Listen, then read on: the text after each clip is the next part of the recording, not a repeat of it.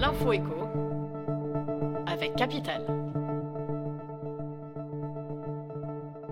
On commence par une bonne nouvelle. En demi-teinte, les professeurs qui ont perçu l'allocation d'enseignement pendant leur formation dans les années 1990 vont pouvoir bénéficier de trimestres supplémentaires pour leur retraite, ce qui aura pour conséquence de faire monter le niveau de leur pension ou de leur permettre de partir plus tôt que prévu à la retraite avec le taux plein. Mais la mesure comporte quelques écueils et la procédure qu'ils vont devoir mener s'annonce complexe. On enchaîne avec le chiffre du jour, 4,1%, c'est le rendement probable du livret d'épargne populaire au 1er février 2024. Actuellement fixé à 6%, ce taux canon devrait chuter en début d'année. La cause, l'évolution des prix à la consommation, car c'est à partir de l'inflation que le rendement du LEP est calculé, et celle-ci devrait atteindre 4,1% sur les six derniers mois, un taux pour le moment au conditionnel, la Banque de France et Bercy ayant la possibilité de déroger à la règle de calcul.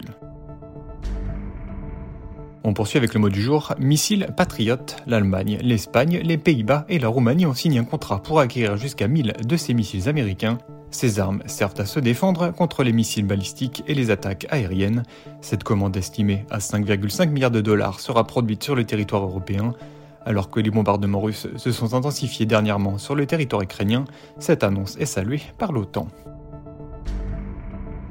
Et pour terminer l'info pratique, l'audit énergétique obligatoire pour vendre une maison qualifiée de passoire thermique sera réformé à partir du 1er avril 2024.